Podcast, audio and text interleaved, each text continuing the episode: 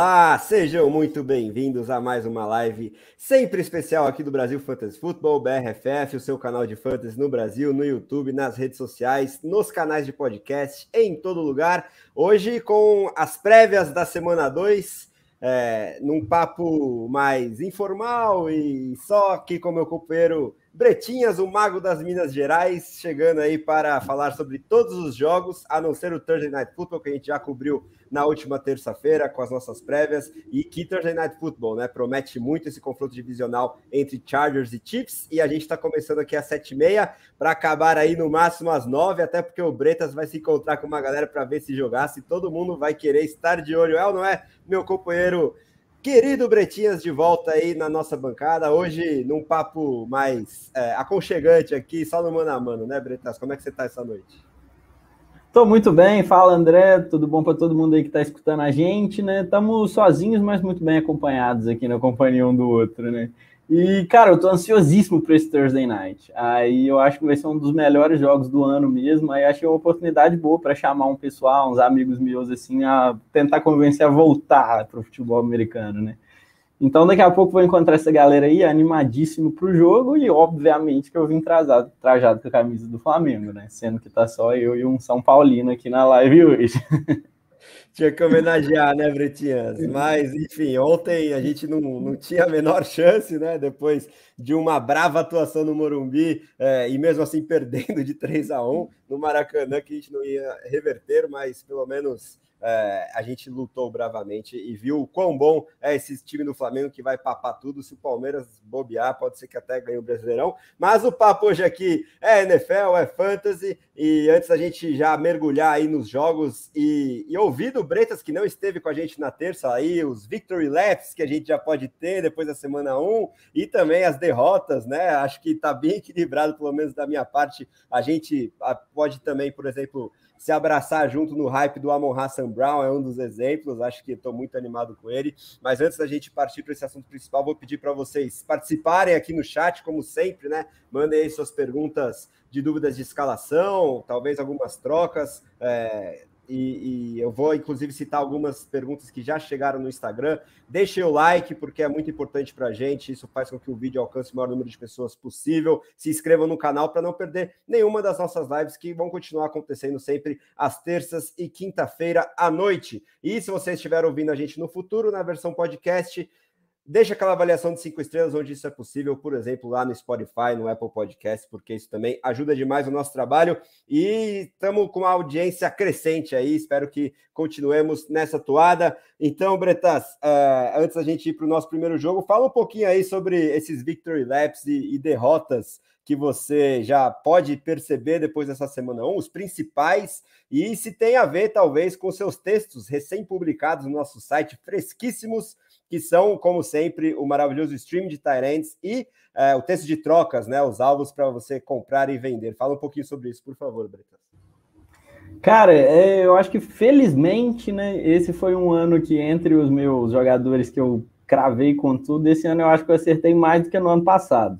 No ano passado já deu a semana 1, eu já estava vendo que eu errei com o André no T. Higgins e no Jamar Chase, já vi que eu errei no Robert Woods e Cooper Cup, Aí no ano passado foi duro, esse ano foi um pouco melhor. Eu acho assim que.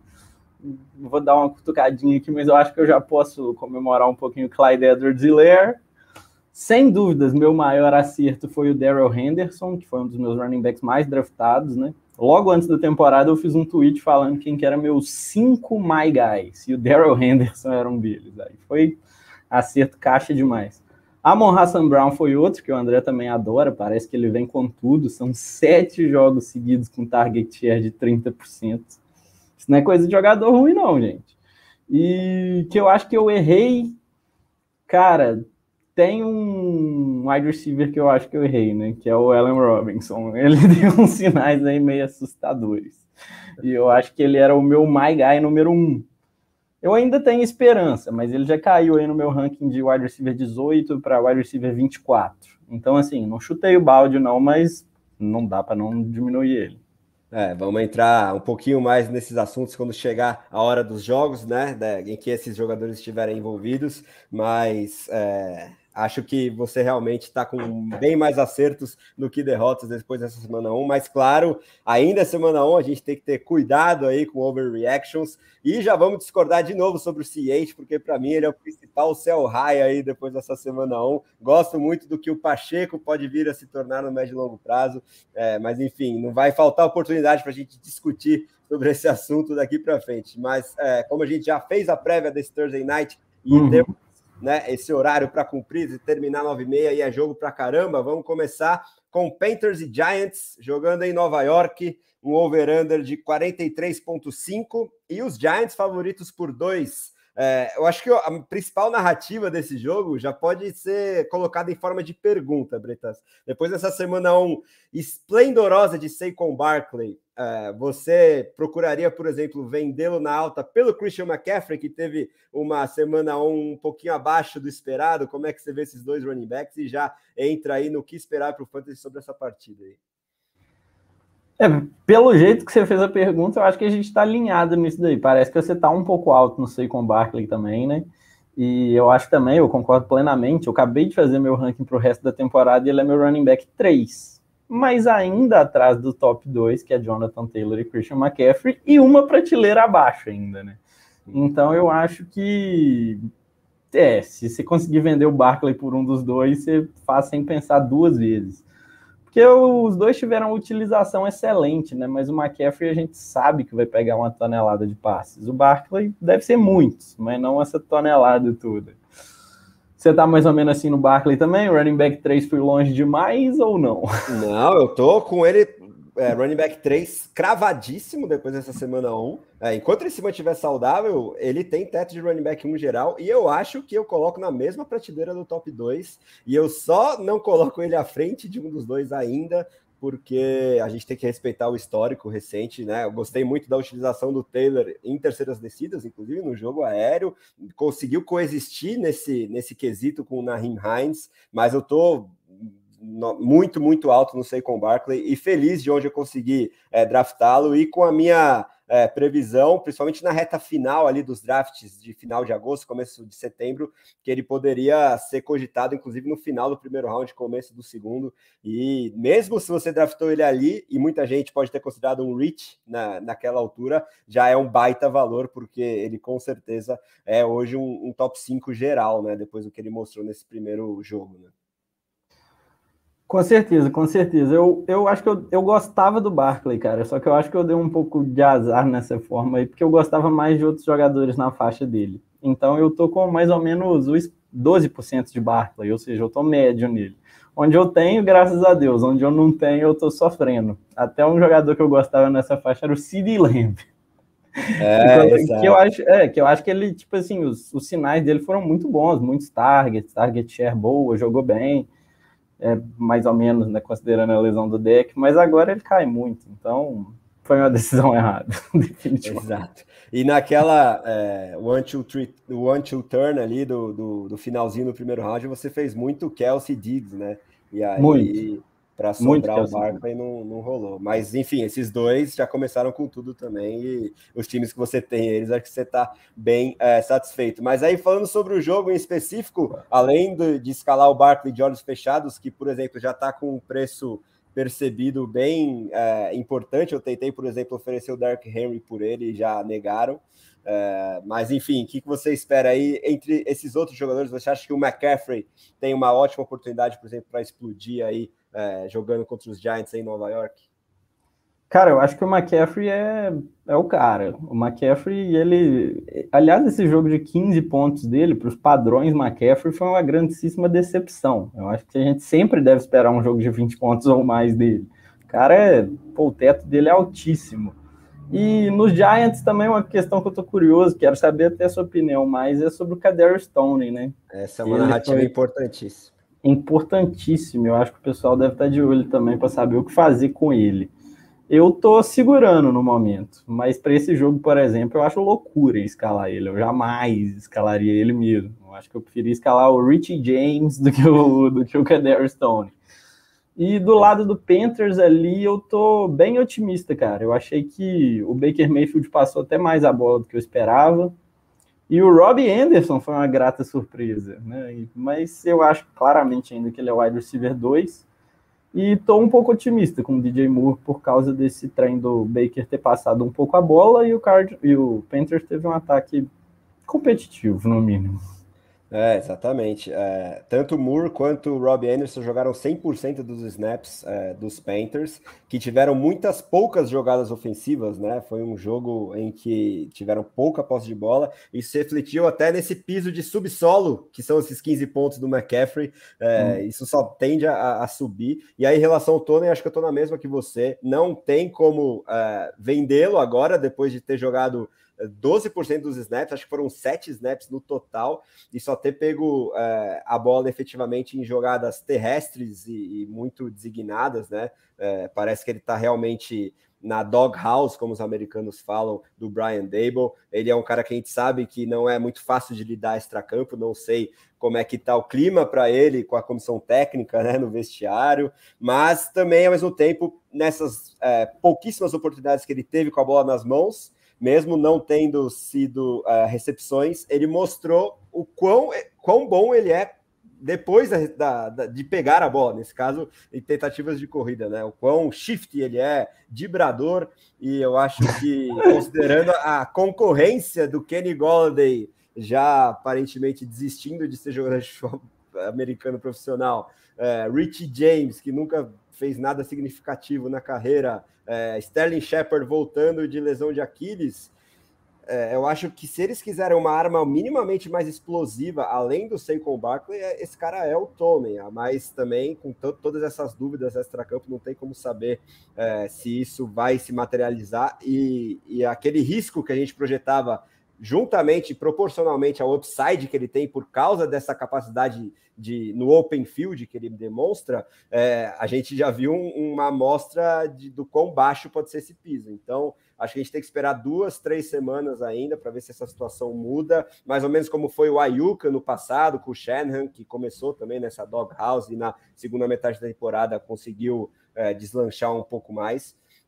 É, e, mas em ligas bem rasas, por exemplo, 10 times com cinco bancos só, aí eu uhum. acho que aí você pode cogitar dropar o Tony. Em outros casos, acho que tem que esperar mesmo, né? Sim, é, e especialmente por causa disso que você falou, que o, o corpo de wide receiver dos Giants, cara, não tem ninguém. Então, se o Tony, eu acho, virar titular, o talento vai sobressair. Eu vejo ele acabando, talvez, com o wide receiver top 30, quem sabe. Então, eu acho que vale a pena segurar. E uma coisa interessante que você falou e eu não sabia, disso dos Panthers terem tido poucos snaps, né? Isso é uma coisa que se corrige com o tempo, né? Tem regressão à média. E não sabia disso, interessante também. Aí eu complemento com outra informação de que, que chamou atenção também, que o Baker Mayfield tentou muito mais passes em profundidade do que o Sendarnold tentou. Isso eu acho interessante porque eu pro DJ Moore, eu acho, né? Porque o DJ Moore, ele sempre foi aquele cara que o pessoal acha talentoso, mas a situação de QB não ajuda, os targets dele não tem qualidade. Então, acho que pode ser um sinal interessante para ele. Pois é. Né? Nenhum relevante nesse jogo, então não vale a pena falar. E os QBs, cara, os dois me surpreenderam na vida real, mas eu acho que, exceto em Superflex, nenhum dos dois ainda nem flerta com a possibilidade de ser escalado.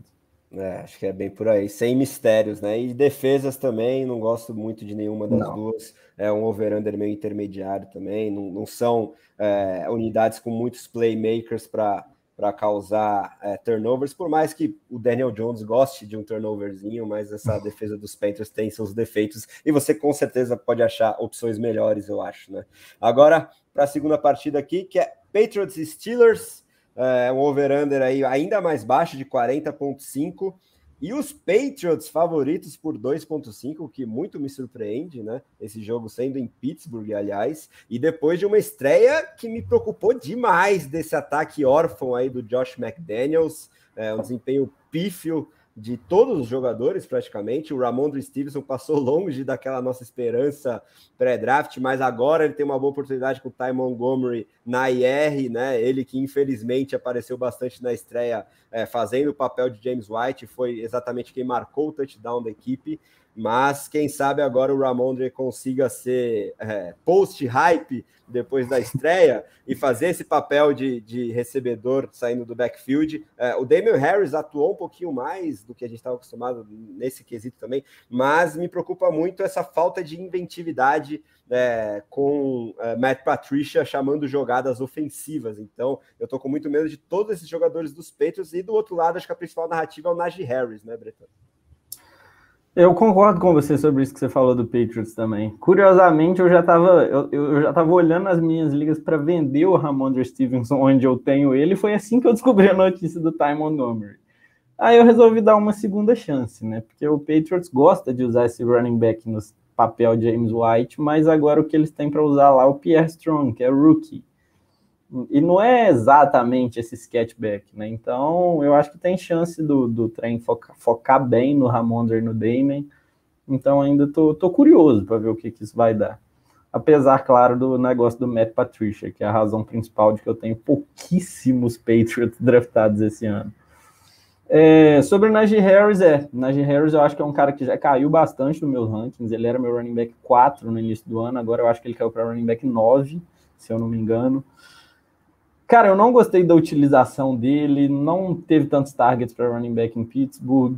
É, ele tá, parece que todo lesionado.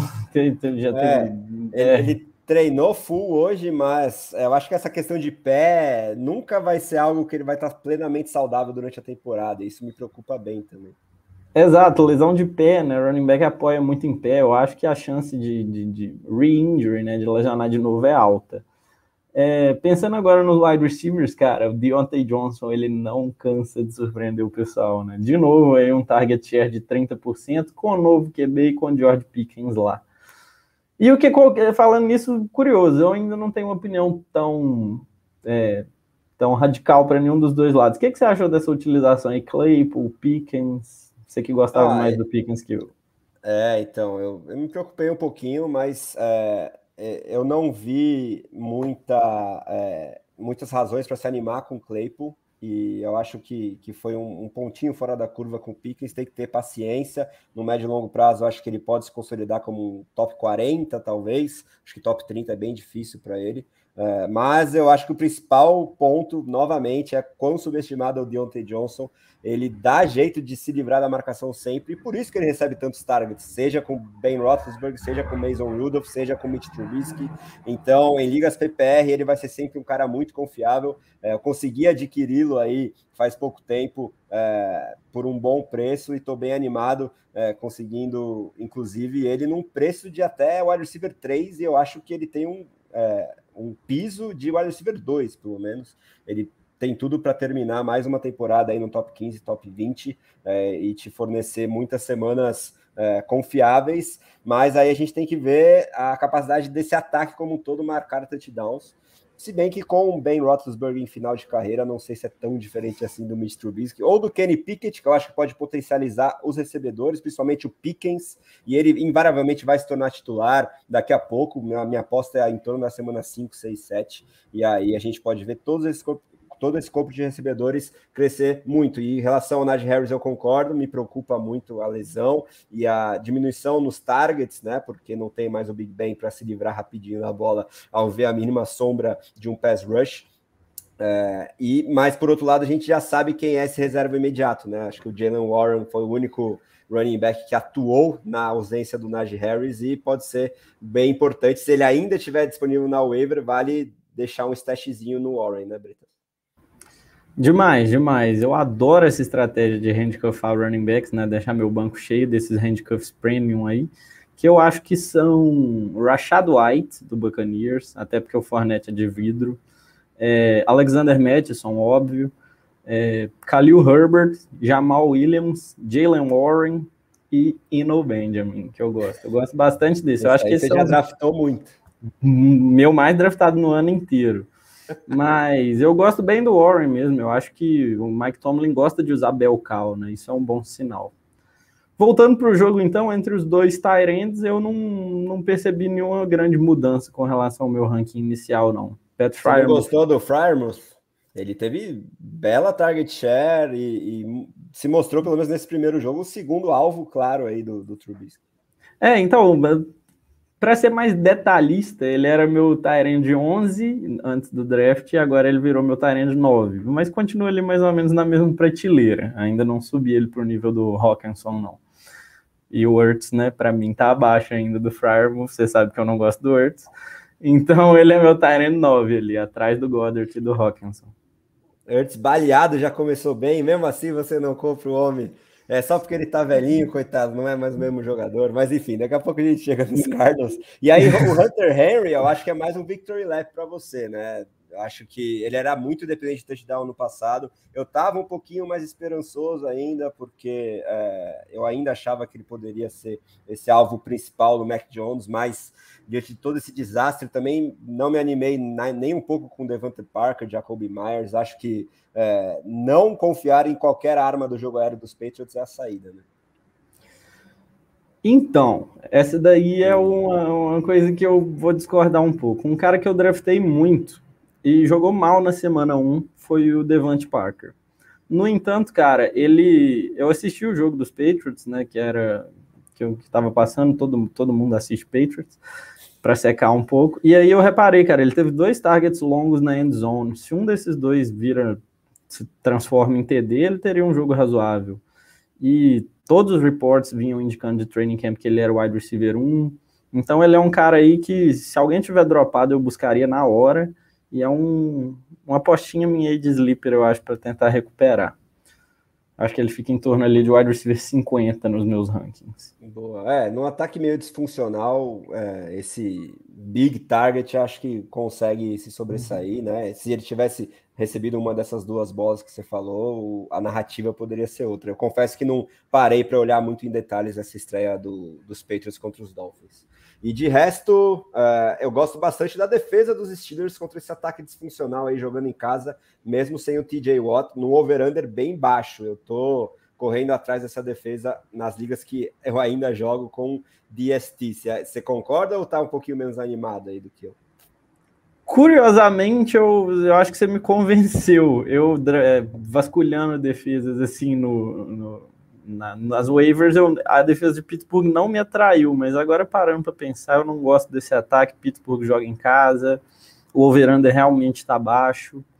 Então você me convenceu. Até, até domingo eu vou tentar dar uma procuradinha ver se está disponível. Sempre um prazer. Antes da gente partir para o próximo jogo, dá um alô para o nosso amigo Léo Carneiro, que chegou aí no chat falando que o Mers dá um piso legal no Mabai. Concordo. É... É, Concordo sim, também. Né? Em ligas um pouquinho mais profundas dá, dá para apostar PPR. E mandando uma boa noite aí para essa dupla de dois que agora é, está junto aqui nesta live de prévias da semana 2, que segue agora com um confronto divisional entre Tampa Bay Buccaneers e New Orleans Saints, jogando em Nova Orleans. Minha aposta um pouquinho ousada é na vitória do Saints nesse jogo, porque os Buccaneers são fregueses dos fregueses, fregueses.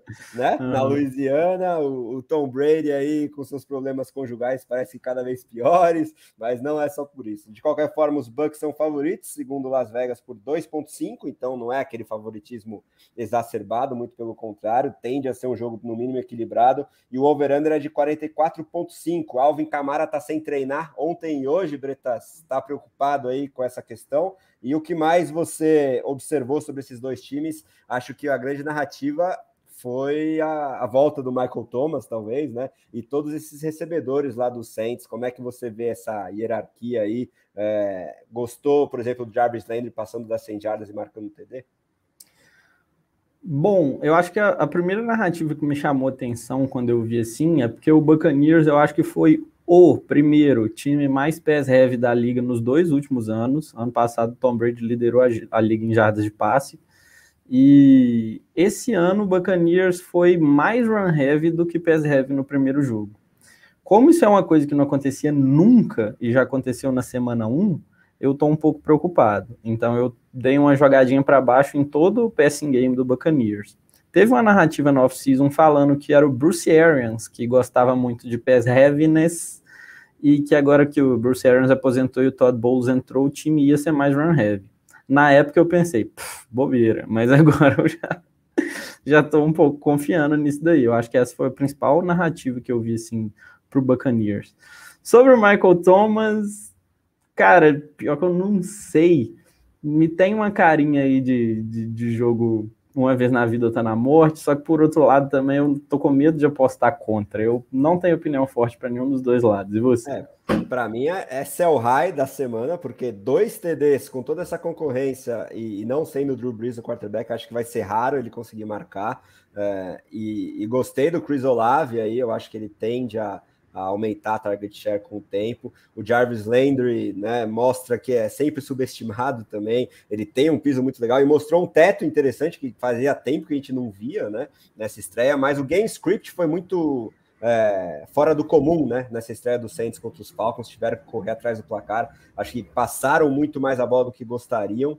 E, e, vai ser raro a gente ver todos esses recebedores sendo tão proeminentes como eles foram na estreia mas eu acho que uh, o fato do, do, Michael Thomas ter né, conseguido uh, esse protagonismo num pitch count, depois de tanto tempo ausente, eu não tenho como não reconhecer a derrota. Uh, ele tem sim um teto de, de top 30, como muita gente já projetava projetava pré-draft, para mim era muito otimismo, mas de qualquer forma, o cara é bom jogador e, e a exemplo do Barkley, né, depois de dois anos é, com muitas lesões, se ele conseguir se manter saudável, não, não, tem como a gente descartar talento, e eu acho que essa é uma conclusão geral para o Fantasy que eu tenho que, que me ater um pouco mais, né? Eu acho que sempre ao fim da temporada eu, eu fico com isso na cabeça. Acho que a gente tem que valorizar mais talento do que quando chega lá em agosto e a gente é, acaba é, se, se vinculando muito à situação, target share, é, backfield splits,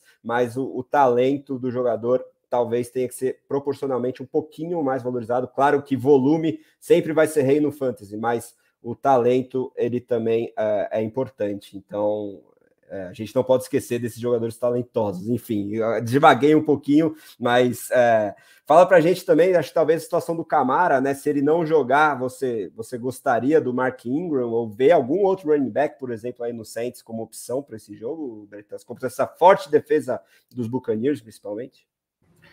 É, mas eu concordo com essa análise que você fez dos wide receivers do talento, assim, principalmente para wide receivers. Esse ano eu tentei sair com a mesma conclusão que você no ano passado, e esse ano eu tentei priorizar isso. E eu acho que, tipo assim, para um wide receiver ser breakout, meio que tudo tem que se alinhar. No fim, a situação se mostra melhor, porque, sei lá, igual o Stefan Diggs no ano do Josh Allen, o Bills passou muita bola. Então, às vezes, a situação pode ser boa por algumas coisas imprevisíveis, por uma lesão, por um time mais, mais pés heavy pelo alguma coisa, mas o talento anda do lado. Então, apostar no cara só pela situação é difícil breakout se ele não for talentoso. Se você aposta no talento, pode ser que a situação, eu acho, se mostre boa. Então, eu concordo com isso daí. Sobre o Camara, eu tô, fiquei preocupado, sim. É, ele foi usado de um jeito muito diferente no, no, no, último jogo, foi pouco usado. E aí surgiu um boato aí que era por causa dessa lesão na costela que ele tá tendo. Né? E agora ele não treinou dois dias seguidos acho que tem chance de não jogar. Se ele não jogar, cara, eu vou com tudo no Mark Ingram, sinceramente, porque o Mark Ingram foi muito mais utilizado do que deveria. Eu acho que o Camara foi pouco utilizado e eles utilizaram mais o Ingram, o que eu achei absurdo, mas pelo menos mostra que a comissão técnica do Saints confia no Ingram. E isso me basta para um running back que eu vou buscar na waiver para jogar um jogo. Concorda? Sim, acho que é bem por aí. É, por mais que a matchup não seja o ideal, mas em ligas mais profundas, se você tiver feito um zero running back, o Ingram se torna uma boa opção. E quem sabe essa lesão é, perdure por mais algumas semanas, e aí em outras partidas com matchups mais favoráveis, o Ingram se torna uma opção ainda melhor. E eu tô realmente assustado aí com essa lesão, porque eu acho que essa utilização do Ingram indica que o Camara sentiu já durante o jogo contra os Falcons. E eu, se eu tivesse que apostar, acho que o Camara vai ficar de fora aí dessa semana 2. Uh, ah, de resto. Outra, lá... é, outra coisinha aqui uhum. que eu tava lembrando também, pensando nas grandes coisas né, que mudaram desde o draft para cá. Julio Jones me surpreendeu, cara. Exato, é, ele... eu ia falar desse corpo de recebedores aí dos Buccaneers. Julio Jones me surpreendeu. Quando o Godwin saiu, ele foi o wide receiver 2, né? não foi o Russell Gage. Ele teve um joguinho até interessante e teve umas jogadas assim que ficaram no quase, que eu acho que poderia ter transformado. Inclusive, jet sweep para o vovô Julio Jones. Ele uhum. teve a notícia de que foi o jogador mais rápido nos treinamentos dos Buccaneers, no alto é, dos seus 33, 34 anos.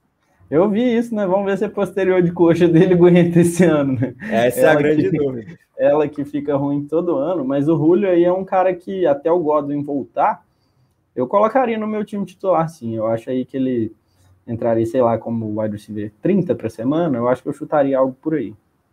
Boa, é uma boa mesmo. Mike Evans, acho que mudou pouquíssimo o panorama, segue é. sendo uma máquina de touchdowns, confia sempre, por mais que ele também seja dúvida aí, treinou limitado, acho que hoje, mas não deve ser nada muito sério. Uh, e de resto, Tyrants, difícil confiar em qualquer um, né? Uhum. Joan Jennings teve uma boa snap count, mas nada que, que vai ser relevante com três recebedores tão bons lá no Saints. Uh, e o Taysom Hill, você compra aí as corridas longas que ele teve, acho que é só armadilha, né? Muita gente foi atrás na waiver, mas acho bem complicado confiar, né?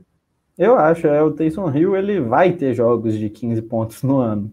Vai ter uns quatro aí, eu chuto. Só que vai ser impossível acertar quando vem. Não dá para saber. Né? É, então, não, não, acho que não adianta você ter o Taysom Hill, porque eu nunca ia ter coragem de escalá-lo. Pois é. Bom, Bretinhas, a gente sempre se estende um pouquinho mais no assunto, é.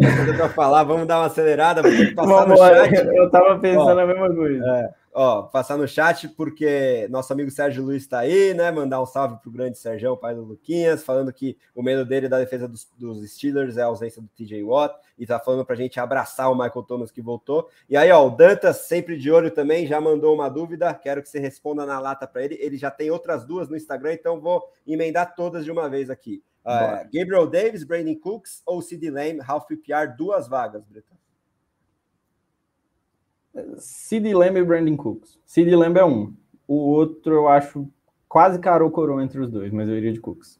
Iria de Davis, eu tenho certeza absoluta. Lógico, Davis, Davis fácil, Brandon Cooks fácil, e para mim Sid Lamb é o cara oh. disparado com menos teto aí, porque é Cooper Rush passando a bola. Olha o que já não faz uma semana de lesões e, e tanta mudança de uma semana para outra, né? Sid Lamb no banco, uhum. ele que foi escolha de primeiro ou segundo round, com certeza aí, no caso do Dantas. Mas essa é a realidade, e pelo menos o Davis e o Cooks acho que corresponderam às expectativas na primeira semana.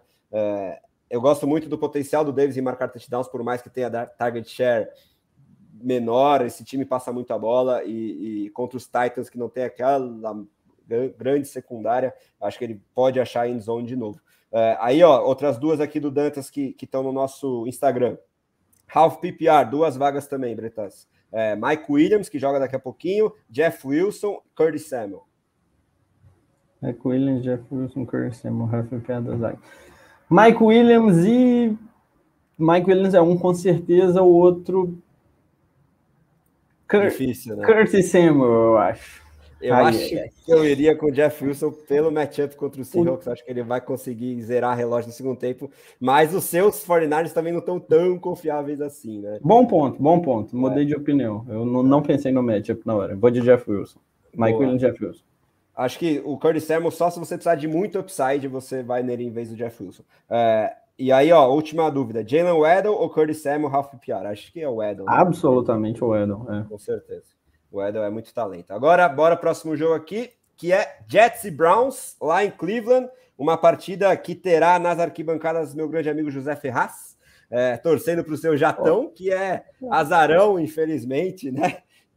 Por 6,5 pontos, no menor over-under da rodada, só 39,5. Então, acho que a defesa dos Browns é uma ótima pedida, mas fora isso, o que a gente pode esperar aí desse jogo? É, principalmente esse backfield dos Jets, que teve uma utilização bizarra na estreia. Joe Flacco fez cosplay de Mike White só no check down e fez os dois brilharem em PPR, mas é, é muito difícil a gente projetar isso com consistência daqui para frente. De qualquer forma, quais as principais narrativas aí desses dois times, Bretão? Cara, é, a defesa dos Browns é minha defesa favorita para a semana, entre todas as 32.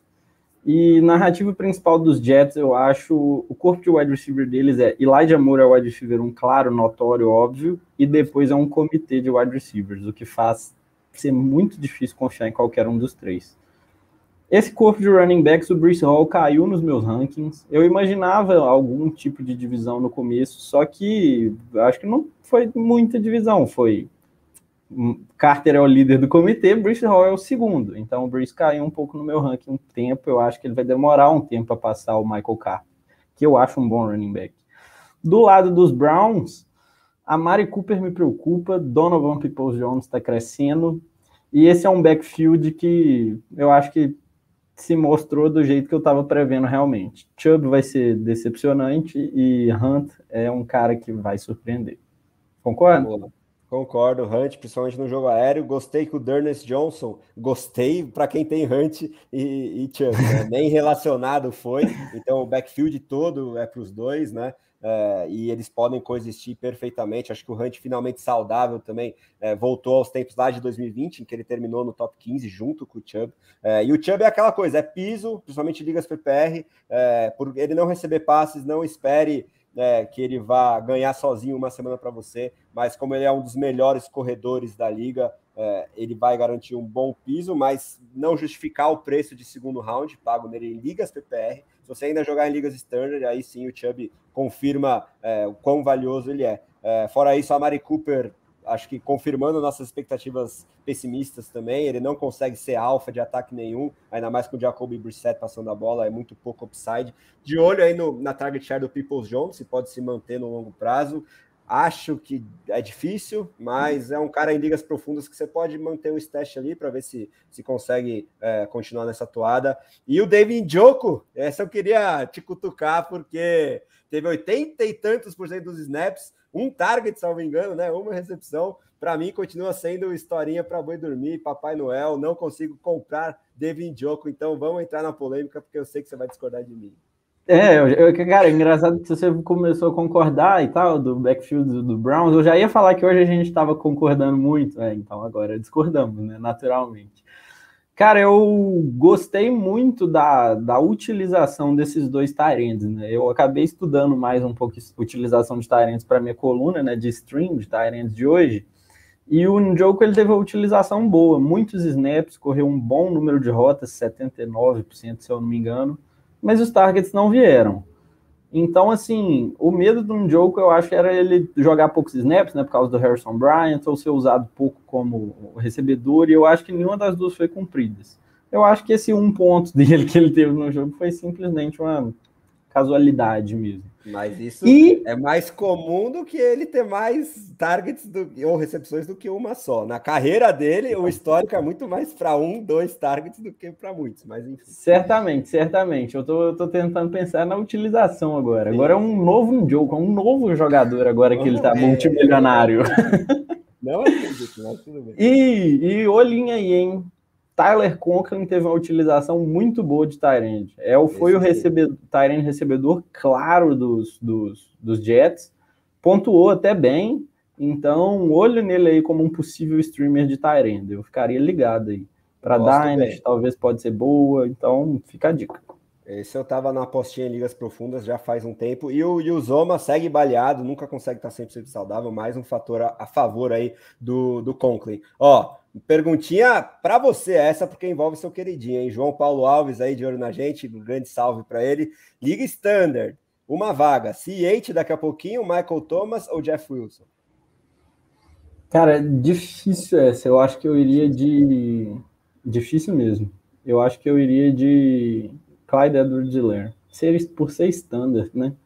É a maior é, chance de TD desses três, talvez. Né? Eu acho, é, eu acho que é muito por isso também. Em jardas, ele e o Michael Thomas, eu acho que em projeção de jardas dá mais ou menos empate. E eu gosto mais da chance de TD do Hilaire. É, porque quase todo mundo deve marcar TD daqui a pouquinho. Esse jogo promete demais. Ó, ou Jeff Wilson PPR? Aí eu tenho certeza da sua resposta. Até você vai ter que concordar comigo. Hein? Ah, infelizmente eu vou.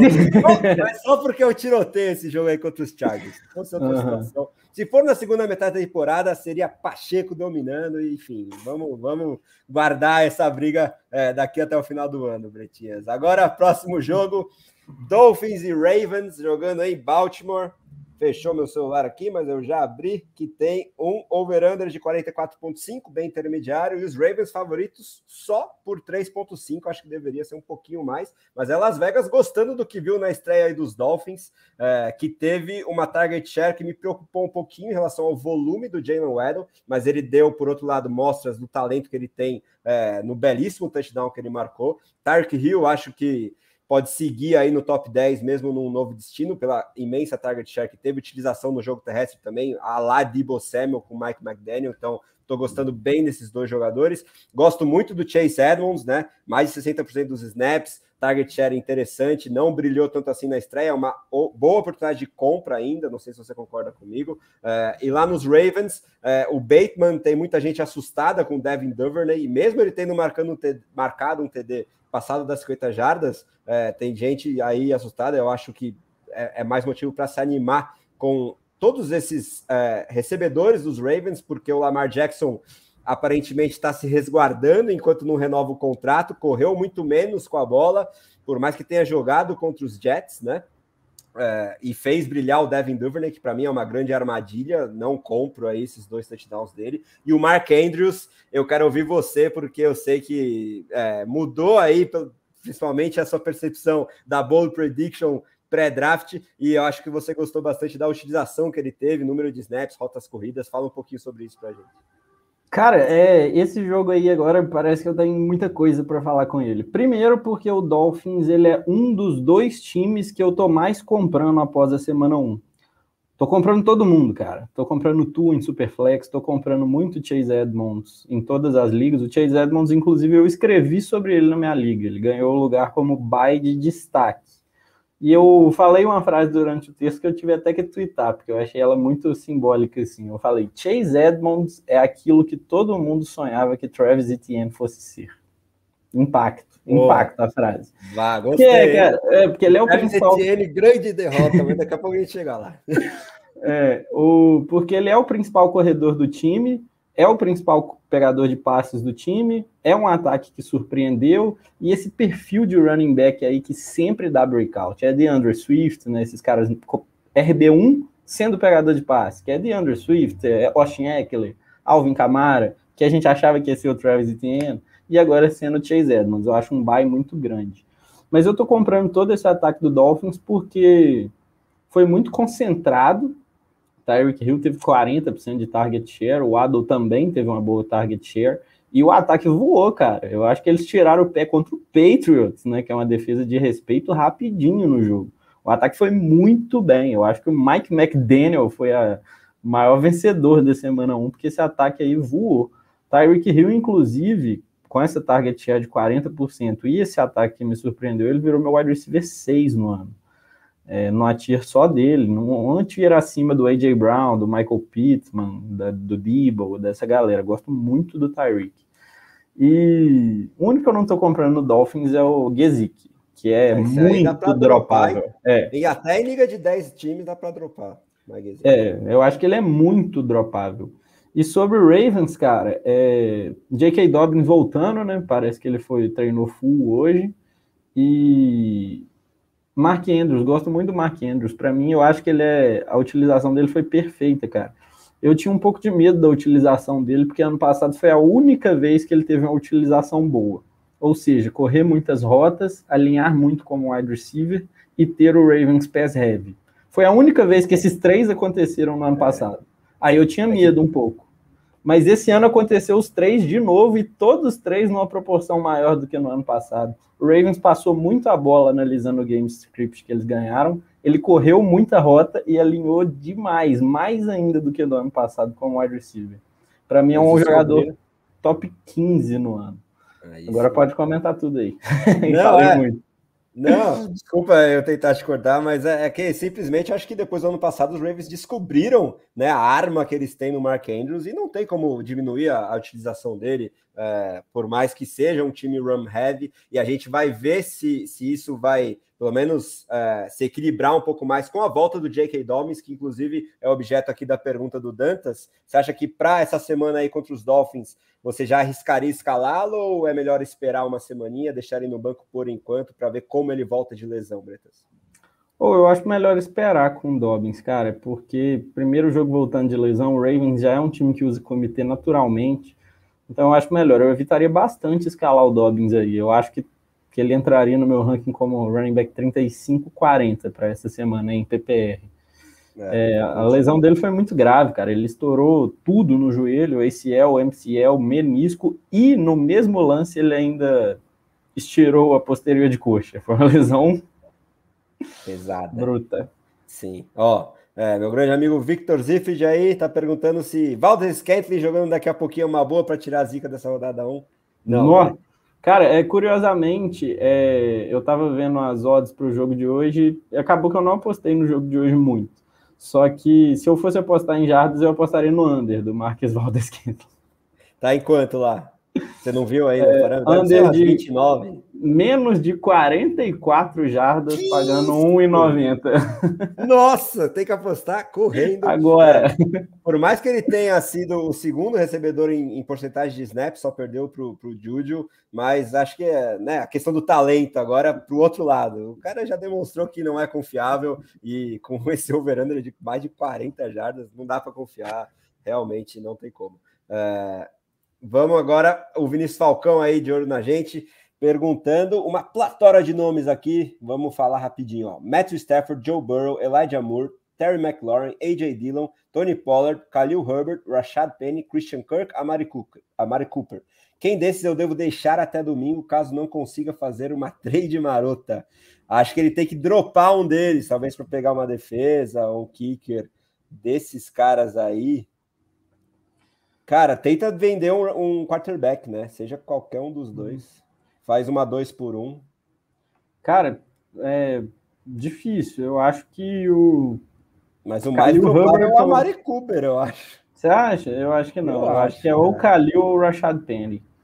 Eu acho que se você tá bem de running back, eu acho que eu droparia o Rashad Penny. Então, eu acho que ele, ele me parece um running back um claro, né? Olha esse elenco, não tem aquele running back umzão. Então eu acho que ele tem é. que acumular Isso. running back para um deles ter mais oportunidade na lesão do companheiro de backfield e ele conseguir escalar com mais confiança. Verdade, verdade. É, eu acho que eu droparia o Khalil Herbert, embora seja um jogador que eu gosto e estou acima do consenso. É, e foi bem na semana 1, tá dividindo um pouquinho mais. Bom, vamos acelerar aqui. É, e ele tá falando: meu time tá abarrotado de running back e só tem esses wide receivers aí. Ah, bom, então ele não citou os é, os premium running backs dele, hum. então aí fica tranquilo para dropar o Herbert, porque. Ou o Penny. Ou o Penny, você dificilmente escalaria ele. Eu, eu gostei do Penny na semana 1. É, no filme dele, o desempenho nem tanto, e o é. Walker vai voltar e vai piorar a situação. É, PS2, a liga tem apenas 10 cavaleiros, né? então ainda mais rasa, dá para deixar o Herbert na waiver por enquanto e até o Penny. É, e o Dantas falando aí, reforçando o que a gente disse, disse que ele evita qualquer wide receiver dos Chiefs, nunca se sabe qual Mahomes vai consagrar. Acho que é bem por aí. Próximo jogo: Commanders e Lions jogando em Detroit. Vamos ver aqui um belo over de 48,5 com o grande Detroit Lions favorito por um. E eu acho que Vegas está respeitando com razão esse time que mostrou que tem um ataque explosivo e dois caras absolutamente é, sensacionais em DeAndre Swift e o nosso querido Amon Hassan Brown, né, Bretinhas? O que, que você tem pra gente aí sobre esses dois times? Apostei em Washington. Eu gosto ah, muito do Lions. Lions é um time carismático, zaço. Adoro o Dan Campbell, adoro o Amon Hassan Brown, mas eu, o Commanders, eu acho que foi o, é o outro time. Eu falei que tinha dois times que eu tava comprando. O primeiro é o Dolphins, o segundo é o Commanders. O Commanders foi o terceiro time mais pass heavy da semana 1 e deu certo. O Wentz passou por 300. Brilhou, né? Todo, todo mundo, mundo brilhou. Commanders passou por 313 jardas e quatro TDs do Carson Wentz, né? Todo mundo brilhou. Terry McLaurin é um excelente jogador. É, Jahan Dodson é meu rookie favorito desde o draft. Curtis Samuel é muito talentoso, não deixa a lesão esquecer disso. Quando ele virou free agent há um ano, ele foi contratado a peso de ouro. Então eu acho que esse é um ataque que foi PES heavy, deu certo, tem motivos para continuar sendo PES heavy. E eu já falei isso aqui já, né? Que eu adoro o coordenador ofensivo deles, que teve sucesso até com Taylor Heineken, um cara que não conseguiu ser quarterback 2 em cinco anos de carreira, de repente virou um titular decente na mão do Scott Turner. É. Então eu gosto muito dos três wide receivers do, do Commanders, gosto do Carson Wentz, é meu QB 18 já, e não gosto do Antônio Gibson. Brian é, Robinson é, então. deve voltar aí na semana 5. Louco. Acho que, que, é um grande, é um grandíssimo sell high, né? Ele teve uma utilização absurda na estreia no jogo aéreo, que é algo que ele deveria ter com consistência, porque ele é muito bom nisso, mas a gente sabe que os Commanders não vão fazer com que isso se torne rotina. Foi muito parecido, inclusive, é, o jogo da semana 1 dele em 2021, enganou muita gente, depois de J.D. McKissick assumiu a sua função de vampiro do fantasy nos terceiros downs, e ainda com essa volta do Brian Robinson, que já postou um vídeo hoje nas redes sociais se movimentando muito bem, né? Ele que foi, lembrando, vítima de um infelicíssimo. É, né, uma, uma infelicíssima tentativa de assalto à mão armada em que ele foi baleado e isso afastou ele aí dos gramados, e, mas ele deve voltar na semana 5, então é, eu acho que contra essa fraca defesa dos Lions, contra o jogo terrestre, o Antônio Gibson é um belo start na semana 2, pode fazer com que é, o valor dele suba ainda mais, mas tenha é, consciência de que vendê-lo antes da semana 5 é muito aconselhável, porque ele muito dificilmente vai manter esse panorama que ele teve aí na estreia e provavelmente na semana 2 também contra os Lions. De resto, é, TJ Hawkinson confirmando é, panoramas pessimistas que eu tinha com ele pré-draft. Esse é, jogo aéreo é do Amon Hassan Brown, a gente já falou que ele manteve 30% de target share, é, de, e o Dunder Swift voando aí na estreia, infelizmente já está sem treinar, mas garantiu que vai para o jogo qualquer forma, é algo a se monitorar a saúde dele. Mas mesmo com o Jamal Williams tendo é, usurpado alguns TDzinhos, o menino foi muito bem.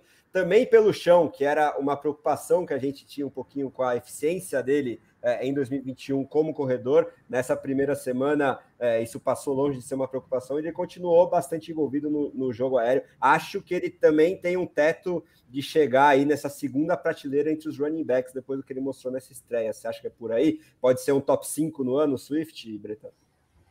É, o Lions é isso aí que você falou mesmo, perfeito. O Swift eu ainda estou um pouco receoso, cara. O Jamal Williams é uma pedra no sapato dele. Então ele continua para mim ali running back 8, running back 9, apesar do bom jogo. Acho que ele tá mais para sell high do que para buy. É.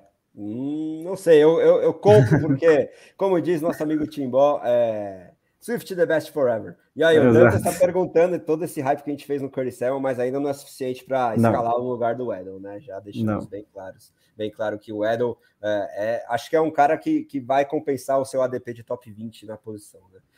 Bom, vamos então para é, Colts e Jaguars, confronto divisional aí, que nosso querido Sérgio Luiz sabe é, o desfecho, né? Tá acostumado a perder dos Jaguars, assim como aconteceu na semana 18. Ele é o único da redação que apostou em Jacksonville, mas enfim, vamos falar de fantasy. Talvez se você quiser aprofundar um pouquinho mais sobre o Jonathan Taylor, né? Bastante animador a utilização dele na semana 1 e tem um smash hit aí contra os Jaguars nessa semana 2. O over-under é de 45, não é tão baixo assim, e os Colts são favoritos só por 3,5. Então, esse jogo parelho também pode ajudar todas as outras armas mas chegou uma notícia bem chatinha hoje que o Michael Pittman ficou sem treinar, né? Nesta quinta-feira, depois de ter treinado normalmente na quarta. Então, sempre pode ser aquela coisinha. E acho que é tornozelo. Então, talvez ele tenha sentido alguma coisa aí na quarta-feira e não treinou na quinta para monitorar se ele for desfalque. Aí, imaginando que o Pittman não jogue, quem você acha que ganha mais valor nesse ataque? Naheem Hines, talvez?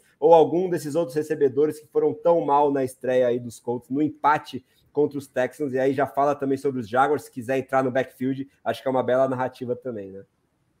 É, o, o, Jonathan Taylor, cara, ele foi usado como super bel call, é o running back 1 do ano. Para mim, tá na frente do Christian McCaffrey. Eu tinha o McCaffrey antes, inverti, é. mas assim, cara, os dois são claramente os dois melhores jogadores do ano para mim. Então, para mim, é como se fosse dois running back 1 overall, é o jeito que eu analiso.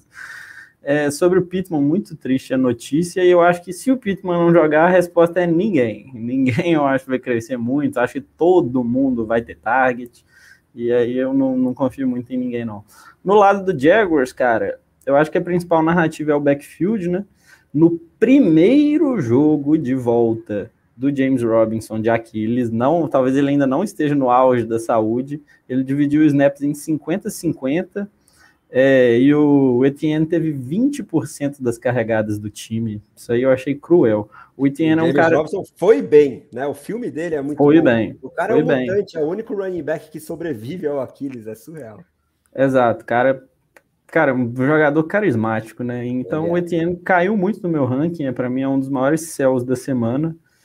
E queria falar também um pouquinho do Christian Kirk, que é um cara aí que para mim é um dos maiores buys da semana. Eu tinha muita dúvida se ele ia jogar no slot ou no outside. Isso é importante porque, segundo o Matt Harmon, ele é ótimo no slot e péssimo no outside. E aí eu tinha essa dúvida, era o principal motivo que eu não estava dando um all-in nele, porque eu estava querendo também fazer o follow the money e aí ele jogou 90% dos snaps no slot, é a maior taxa de slot da liga no ano. Então, assim, tô com tudo para confiar no Christian Kirk, pontuou muito bem na semana 1. E você, o que, que você analisa sobre esse jogo aí? Não, gostei dessa informação aí é, do, do, da divisão dele slot, entre slot e outside.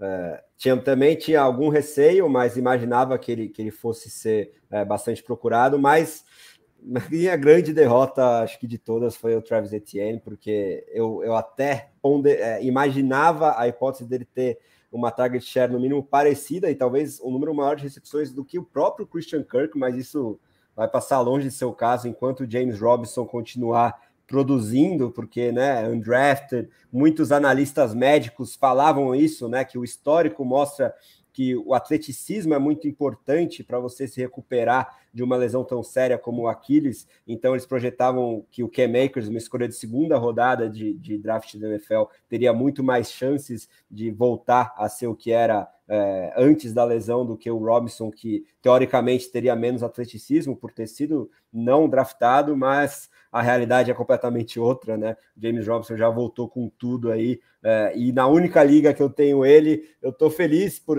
por eu ter ido uh, praticamente hero running back depois de, de ter selecionado dois é, no começo, um deles o Barkley, então mais motivo para eu estar contente. E aí eu peguei o James Robinson bem baixo, ele pode ser um dos melhores valores aí é, do ano. E de resto, né, concordo contigo. Gosto da Rim Hines coexistindo aí com o Jonathan Taylor em ligas PPR é, ele, ele com o Matt Ryan se beneficia muito, né? O Matt Ryan adora é, targetar running backs, então o, o Naheem Hines pode ser é, um belo flex aí em ligas PPR com consistência e de resto, né, concordo com tudo que você trouxe. É, os Tyrants, acho que dos dois times, acho que não são confiáveis, né? O Evan Engram, que, que foi uma aposta de algumas pessoas Acho que sobrou muito pouco para ele é, coexistir ali com o Christian Kirk, principalmente. O Marvin Jones, acho que segue sendo um cara que você pode utilizar em bioweeks, ligas profundas. Continuou com uma target share aceitável, por mais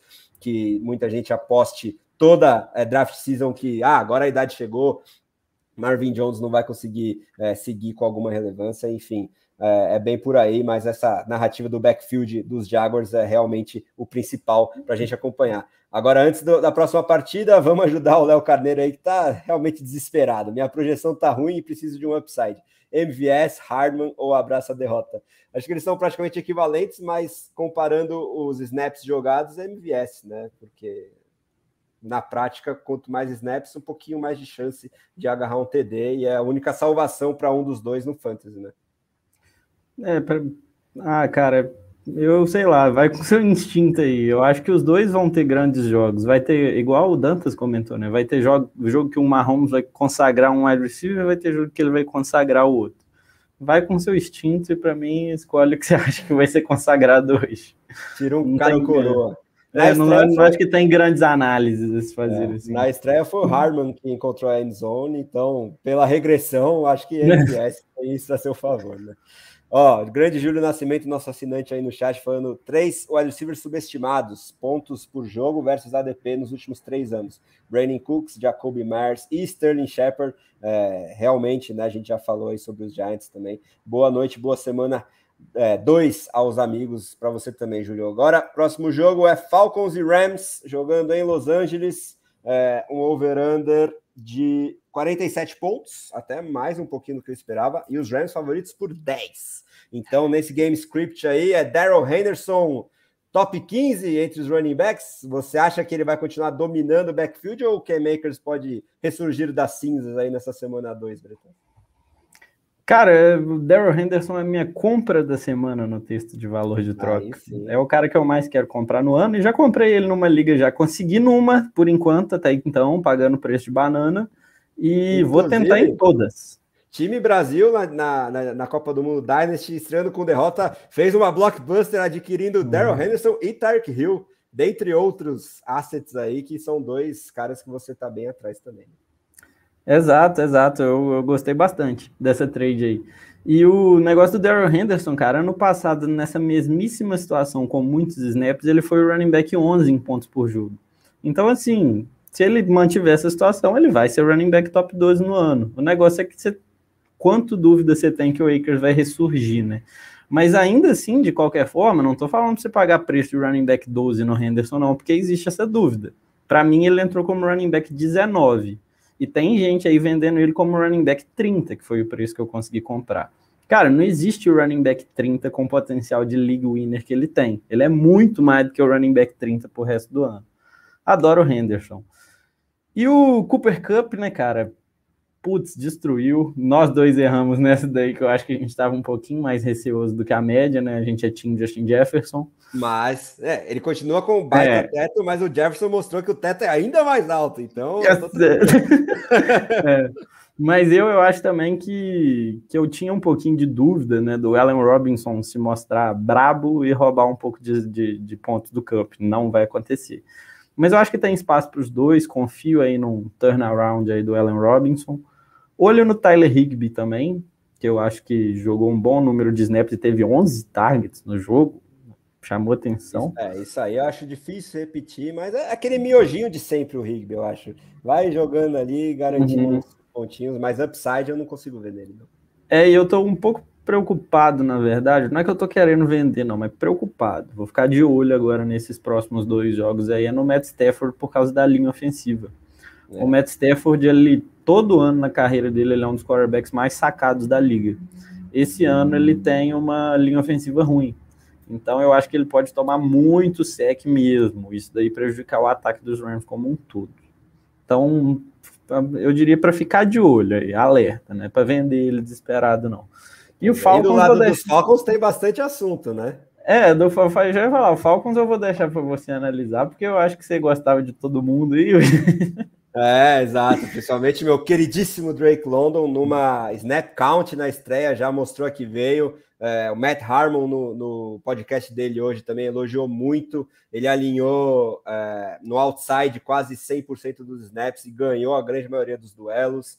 Eu acho que é muito talento aí e eu tô correndo atrás é, é do Drake London porque eu acho que uh, o meu ranking ultra otimista dele em maio, pós-draft da NFL, em redraft, no top 16, acho que eu, eu quase ranquei no top 15, pode uhum. se confirmar, é uma projeção bem otimista, hum, por causa do, do quarterback e da qualidade toda do ataque, mas é, eu gosto muito do talento desse menino, e aí tem um reflexo no Kyle Pitts, né? Você já trouxe é, bastante da, da análise é, antes da gente começar a gravar. Quero que você fale um pouquinho sobre isso. É, talvez seja aquele cara que você está mais querendo vender né, nessa semana, mas é, talvez pelo desempenho muito abaixo da média nessa estreia, você consiga adquiri-lo num preço ok ainda. Eu ainda tenho confiança que ele pode dar esse bounce back e terminar o ano como um top 5 Tairen, mas a grande questão é o ADP que ele saiu, né? De início de terceiro round, metade no máximo.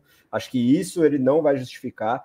Mas entre Tyrants, é, a gente tem que respeitar as mil jardas que ele conquistou em 2021. É, e, e, eu acho que vai seguir muito concentrado esse jogo aéreo em Pitts e London. De qualquer forma, explica para a gente aí por que se preocupar com o Pitts, Bretas. É, eu, acho, eu acho que a gente vai discordar um pouco dos Falcons, porque eu tô mais baixo nos dois, porque eu acho que os dois são muito bons jogadores, vão dividir demais a produção, um canibalizando o outro. E Marcos Mariota passa pouco a bola, Arthur Smith gosta de passar pouco a bola, e é um ataque com poucos TDs de passe. Tô baixo nos dois, embora eu adore os dois jogadores, curiosamente, mas eu acho que a situação tá péssima. Cordarel Peterson ainda entra canibalizando um pouquinho essa produção questão com o Pitts vai muito nisso que você falou mesmo. Eu, o Pitts é o meu maior sell high da temporada, na verdade é sell low, né? Mas eu acho que o valor dele vai só cair a partir de agora. Não porque ele vai ser um bust grandão. Eu acho que ele vai ser mais ou menos aquilo que a gente esperava. Talentoso, mas a produção no Falcons é difícil por causa do ataque. O problema é que o Pitts ele estava sendo draftado no seu teto. Analisando então as projeções, é, as duas projeções que eu mais confio, do Number Fire e do ESPN, tinham uma média do Pitts pontuando 205 pontos. Para referência, o Darren Waller, draftado dois rounds depois, tinha uma projeção média de 200. E o Mark Andrews, draftado meio round antes, tinha uma projeção de 250. Então você viu, o, o, o Pitts ele não foi draftado tão alto com base no cenário mais provável. Ele foi draftado tão alto que o teto dele era as estrelas. Mas eu acredito que ele não vai chegar nesse teto que é as estrelas, porque ele não foi muito utilizado como recebedor na semana 1. Teve um papinho na off-season de que ele tinha melhorado como bloqueador, e eu falei, não é possível que os Falcons vão usar ele como bloqueador. Isso é óbvio que é mentira. Só que aí na semana 1 isso aconteceu, cara. É, teve 15 tight ends que foram usados mais como wide receiver do que o Kyle Pitts. Ou melhor, vou explicar engano, melhor. Perto de 30% dos snaps ele bloqueou. É, então, bloqueou em 28% dos snaps. 15 tight ends bloqueou em menos de 28% dos snaps. Então, assim, red flag pro Pitts e com a certeza absoluta, quase, eu digo que ele não vai valer o ADP dele de round 3. Por isso que eu tô vendendo. Boa, maravilha. E, e o Persson, o, o primeiro running back que até outro dia não era running back, a ultrapassar 100 jardas terrestres contra o New Orleans Saints em quase 80 jogos, se não me engano. Acho que foi, não, segundo só. Foram quase 80 jogos da, dessa defesa do Saints, é, limitando running backs a menos de 100 jardas. O Persson conseguiu isso na estreia, mas tem toda a questão de que no início do jogo a gente estava vendo muito Damian Williams nos early downs, e aí quando ele se machucou, que a gente viu o Persson dominar o backfield. É, Aldir não foi relacionado para a estreia. É, pode ser que passe a exercer esse papel do Damian Williams. Você está mais para sell ou, ou para hold aí no Pairs? Você me contou, você contou o motivo, é isso daí. No início do jogo, o Damian Williams estava jogando muitos snaps, e nos 10, primeiros snaps do jogo, o Williams jogou em 7, se eu não me engano. E aí ele machucou e o Peterson decolou. Então, para mim, o Peterson é céu. Algier, para mim, é dropável tem muito tempo já. Ele não era nem draftável. Então, agora, então, depois de não ser relacionado, não, mas aí você acha que ele pode ser esse fator é, que dá, daria menos volume para o Patterson na ausência do Damian Williams? Entendi, não, não. Eu acho que enquanto o Damian Williams não voltar, o Peterson vai jogar bem. Quando o Damian Williams voltar, o Peterson vai decepcionar. Essa seria a minha análise. Entendi. Ó, grande, grande colega nosso aí, Júnior, no, no chat falando é, a seguinte dúvida. Você, ah, acho que já sei sua resposta, né? Henderson ou Dobbins caso o Dobbins vá para jogo, acho que mesmo assim é Henderson, né? Contra essa fraca defesa dos Falcons. Eu acho que tem mais chance do Henderson pontuar o dobro do Dobbins do que do Dobbins pontuar mais do que o Henderson. Eu tô muito alto no Henderson, galera, muito alto mesmo. Percebemos, não, e acho que para essa semana 2, pelo menos, não tem dúvidas. O Dobbs é um cara muito talentoso, mas acho que ele só vai conseguir chegar num nível bom é, além das red flags de não receber passe, dividir sempre, seja com Kenyon Drake, com Gus Edwards, então diminui o teto dele no fantasy, mas para ele ser comparável com a utilização que o Henderson teve na semana 1 e no matchup também, é, para essa semana, não tem dúvidas, é o Henderson. Próximo jogo, Seahawks e 49ers, né, o seu 49ers, Bretinha, mais um duelo divisional, um over-under baixo, até me surpreendeu, 41.5, Vegas não levando fé aí no ataque de, comandado por Trey Lance. Quero ouvir as suas impressões se é para descartar por completo esse jogo na chuva torrencial é, que Bears e 49ers tiveram na semana 1, ou se deu para tirar algumas conclusões desse ataque aí dos Niners. E esses Seahawks que foram valentes, conseguiram vencer é, o, o, Russell Wilson e companhia lá no Monday Night Football. Dino Smith jogando muito acima do esperado, pelo menos na vida real, né? É, mas mesmo assim não conseguiram produzir muitos destaques para o Fantasy, muito também por causa é, da baixa jardagem dos passes que ele direcionou bastante para o DK Metcalf, que aí teve aquele fumble é, e, e, aí é, terminou com qualquer esperança que ele pudesse melhorar os pontos dele. Mas de qualquer forma, o que você tem para gente aí sobre essa partida? Quais são as suas principais conclusões dos seus Niners e também do Seahawks um pouquinho? É, eu, eu, já ia falar isso que você falou, cara. A minha análise completa do time do 49ers dá para falar numa frase: descarta tudo. Eles jogaram o jogo no meio de um furacão, cara. Não dá para levar a sério nada.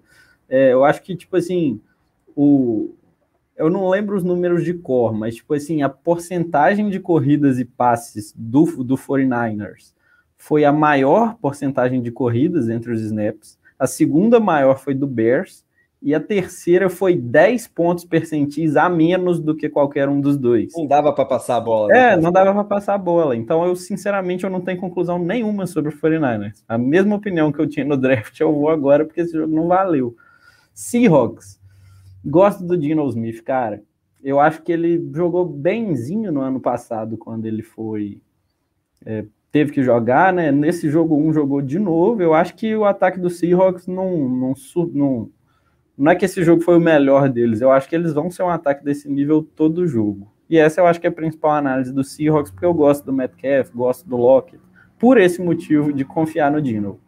Ia ser. Boa. É, gosto bem do Metcalf, acho que ele estava sendo muito desrespeitado por essa questão do quarterback na época do draft, é, e, e, ele tende a, a, ter uma proporção maior do que a gente estava acostumado em comparação ao Lockett, né? Acho que ficou bem claro isso na, na semana 1, o Dino procurando mais o Metcalf é, do, que, do que o Lockett, por ele ser esse big target hog aí, uh, em comparação ao Lockett, que demanda um pouquinho mais de desenvolvimento de rota e sem o braço e a tendência do Russell Wilson em lançar em profundidade, ele perde o, o teto que ele tinha. Então, gosto do Metcalf, pode ser inclusive um buy low depois dessa semana 1. Uh, eh, Rashad Penny vai passar dividir com o Kenan Walker, uh, não conseguiu explodir depois daquela reta final. Acho que qualquer um desses running backs, por enquanto, pelo menos, vai ter um teto limitado.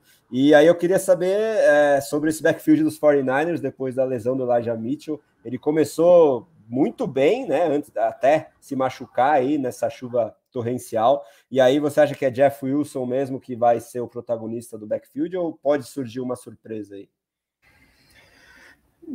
É Caio China, né? É difícil falar com, com, com, propriedade, mas eu acho que o Jeff Wilson vai ser o cara assim nesses oito jogos. O Jeff Wilson já é um cara que o Shanahan confia já de anos. Ele tá no time, acho que tem quatro, cinco anos, não tenho certeza.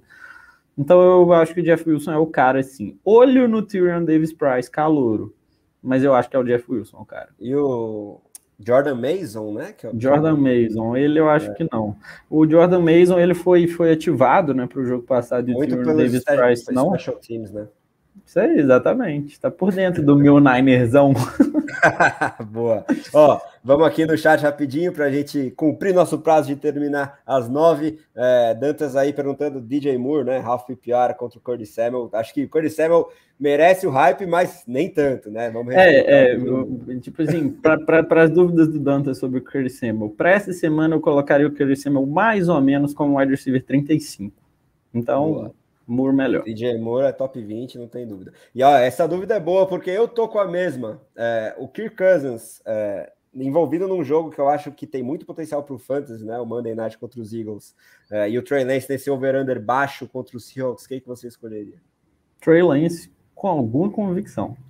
Olha só, então eu tô com muita dúvida, porque a minha dúvida é Lance e Derek Carr, que para mim é até abaixo do, do Kansas é, para essa semana. Concordo mas eu acho que ele vai estar tá no tiroteio, mas eu tô com medo aí do Lance nesse over-under baixo, é, mas enfim, é, acho que se você precisar de, de, upside, vai no Lance, se você precisar, é, se você for favorito no confronto, talvez eu iria no Kirk Cousins, porque a gente já conhece e sabe o que esperar, e agora com Kevin O'Connell, o ataque todo está com muito mais potencial. Agora vamos para Texans e Broncos, jogando em Denver, Uh, over-under é de 46, intermediário, e os Broncos favoritos por incríveis 10 pontos. Não sei se é, tem todo esse favoritismo assim, depois de um desempenho pífio na estreia, principalmente do Nathaniel Hackett. Foi uma coisa completamente surreal a atuação dele na estreia como head coach. É, isso muito mais é um papo para análise da NFL, mas teve reflexos no fantasy, né? Eu não entendi a distribuição de targets do, do Russell Wilson,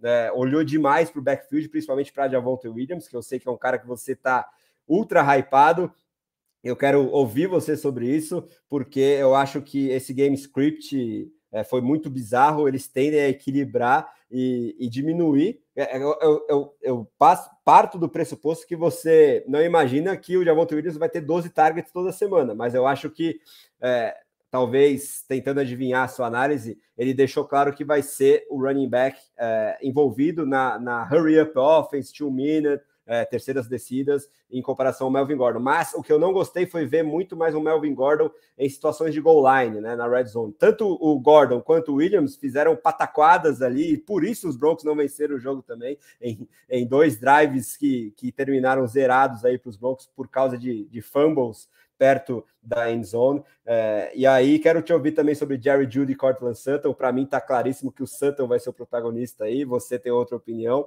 E, e também quero saber sua opinião sobre os Texans, é, talvez principalmente sobre o backfield. E aí, Brandon Cooks segue sendo um cara bastante confiável também, né?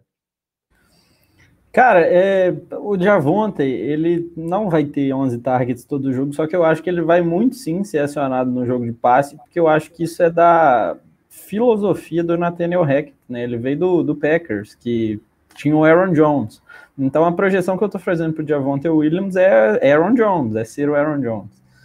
E eu tô confiante no Javonte, eu acho que o fato dele estar tá recebendo muito passe, eu acho que dá um perfil Aaron Jones para ele. Então é isso, gente.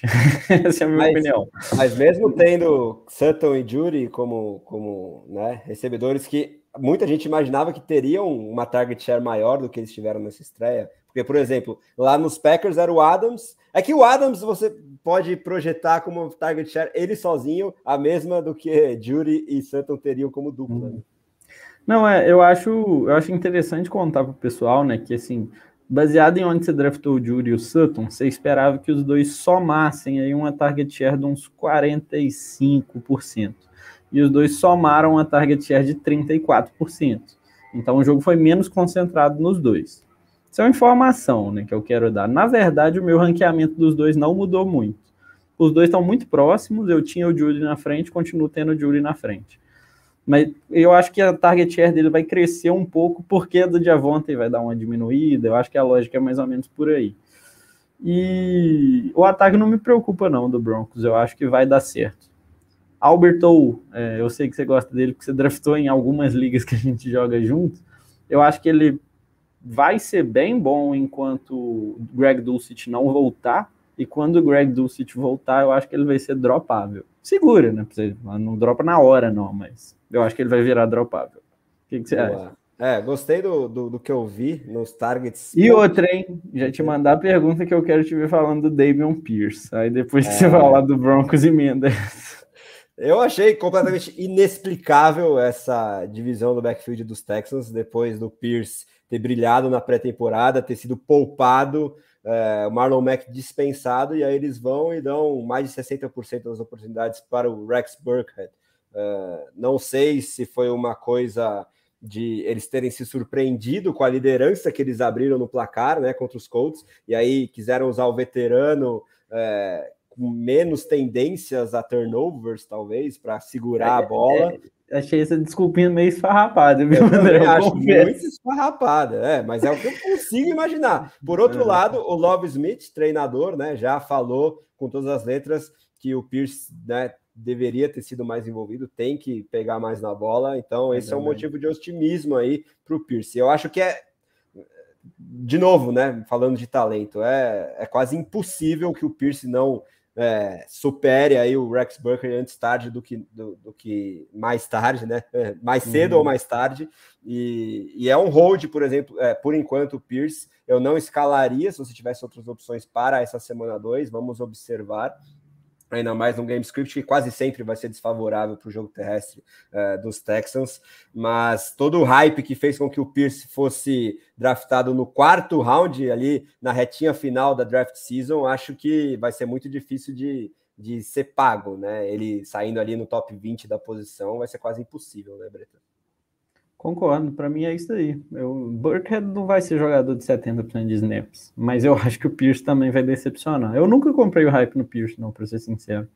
É, e bem. de resto no Texans é o que a gente previu. Um ataque ali meio fraco, Brandon Cooks concentrando todos os targets, mas nada é. digno de nota, eu acho, não. Exatamente. Já podemos ir para a próxima partida, confronto de Oeste, mas entre conferências é, com potencial bem, bem interessante para o Fantasy. Arizona Cardinals visitando Las Vegas Raiders. é, um over-under que mostra isso, né? 51,5 pontos somados, é, segundo as casas de apostas e os Raiders favoritos por 5. Estou bem preocupado na vida real em relação aos Cardinals, acho que é uma bagunça completa a sova que eles tomaram no Kansas City Chiefs, mas isso significa garbage time também. Acho que esse jogo vai ser um pouquinho mais equilibrado, mas acho que os Raiders são favoritos claros, pelo menos na minha humilde opinião, por mais que eles não tenham ido tão bem assim também é, na estreia aí contra os Chargers. E essa target share massiva ainda mais do Davante Adams na estreia, é, o Derek Carr mostrando o quanto gosta do melhor amigo de college.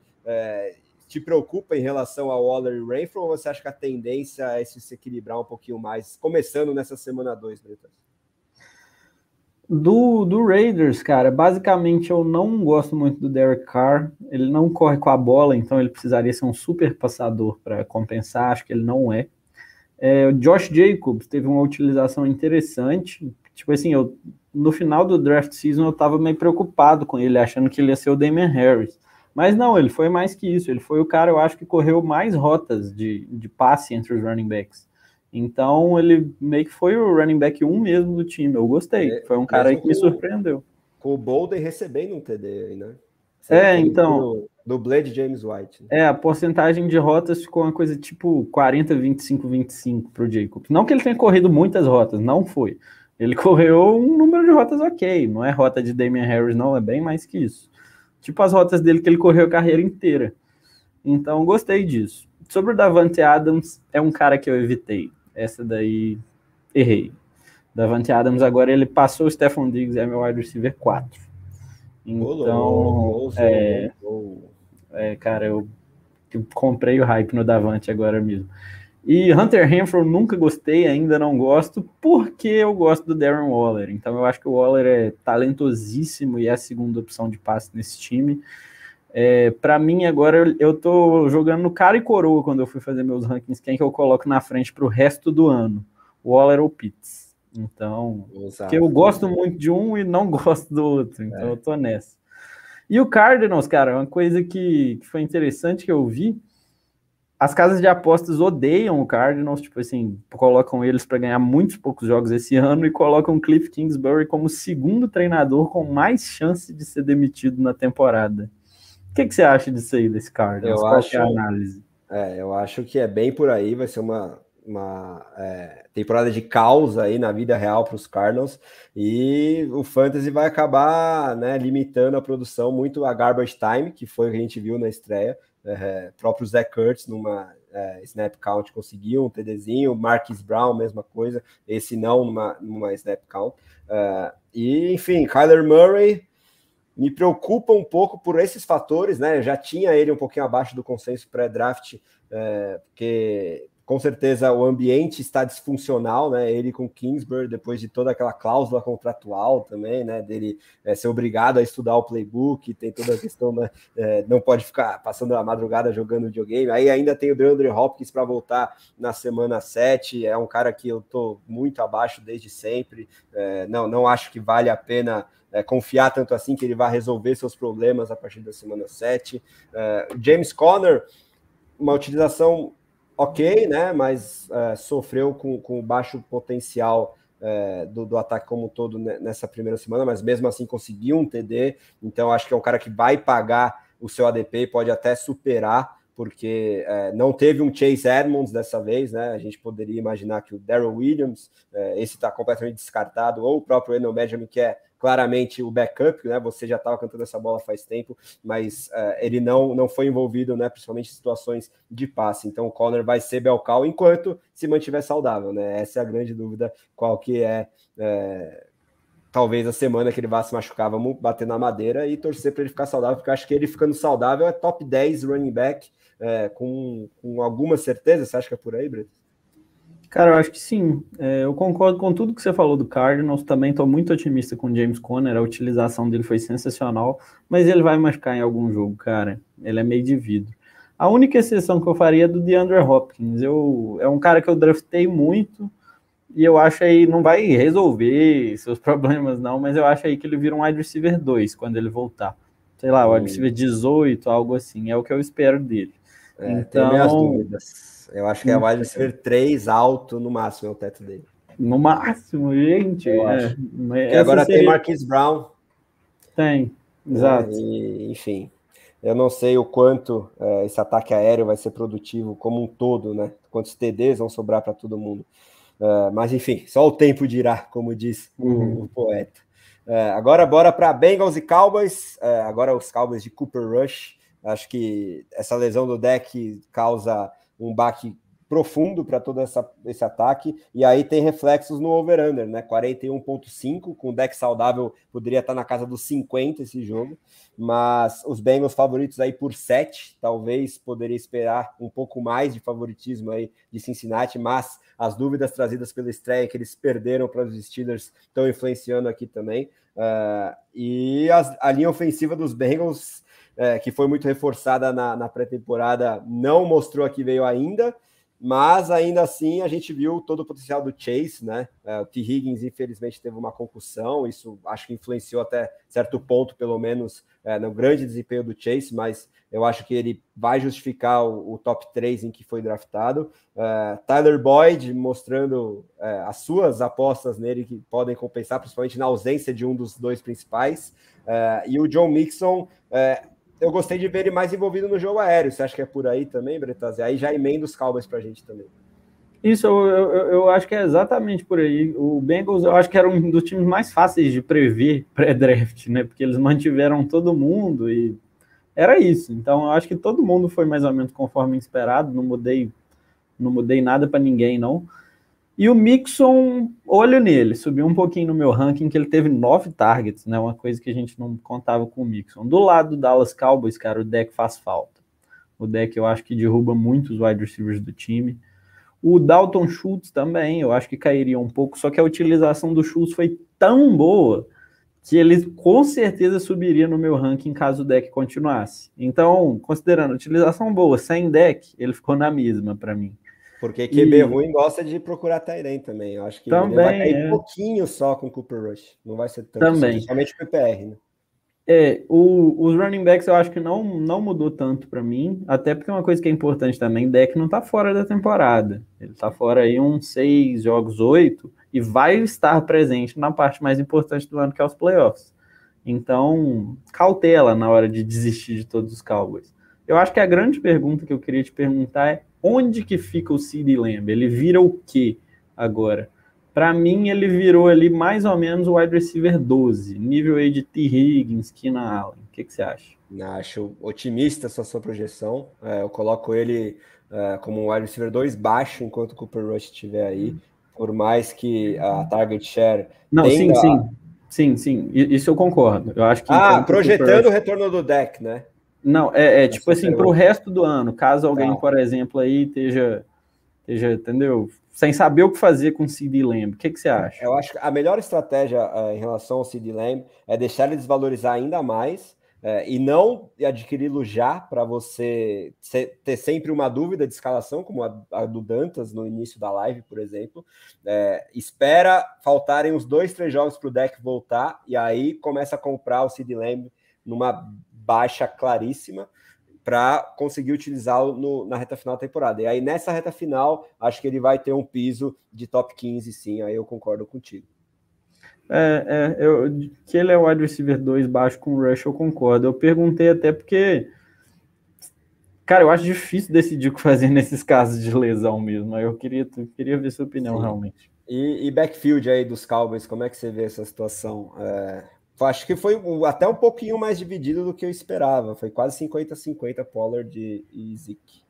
Foi, foi quase 50-50, só que também foi 50-50 na divisão dos passes. Exato. É, Aí os targets. dois ficam limitados. É, porque a esperança era que o Pollard jogasse menos snaps, mas pegasse mais passes. Nenhum nem outro aconteceu. Então os dois para mim estão na mesma. Zeke é meu running back 15, Pollard 28, se eu não me engano. Boa, e tem a pra questão... semana, para semana é mais ou menos isso. Eu acho que é porque isso é uma coisa também, né? Eu, eu tô falando muito de como eu enxergo os caras para o ano, mas é porque eu acho que na semana 2 é muito difícil você fazer grandes projeções de confronto. Então eu acho que um está muito relacionado a outro. O que é, você enxerga do jogador e como você enxerga ele na semana. Sim, para esse, esse jogo específico, acho que se tiver melhores op opções do que os jogadores dos Cowboys, à exceção do Dalton Schultz, é, procure escalar, né? Não gosto nem dos running backs, mesmo que você tenha draftado o Zeke alto aí. Às vezes você tem um Patterson no banco, próprio Jeff Wilson, acho que tem confrontos bem é, com tetos muito melhores do que o do Zeke. É, consideraria escalar alguns desses jogadores no lugar dele, por exemplo. E do, dos Bengals, os protagonistas, acho que dá para escalar todo mundo com confiança, inclusive é, o Boyd num flex, na ausência do T. Higgins, muito difícil que ele jogue. O Chase sempre você escala, o Mixon sempre. É, Joe Burrow conseguiu se recuperar de vários turnovers, né, que ele teve no início do jogo. A prorrogação ajudou muito nisso, mas nesse jogo ele deve é, voltar a atuar melhor. Acho que não tem muito mistério por aí. A defesa do, dos Bengals contra o Cooper Rush também é uma boa para você streamar. É, vamos dar aquela acelerada que já batemos a marca de 9 horas, não podemos perder o jogo. É, Bears e Packers. É, acho que aí, né, não tem dúvidas que os Packers vão ter aquele bounce back inacreditável, ainda mais jogando contra o, o freguesaço Chicago Bears, mas para o Fantasy, que são as principais conclusões aí desses dois times e o que esperar desse jogo, Breta?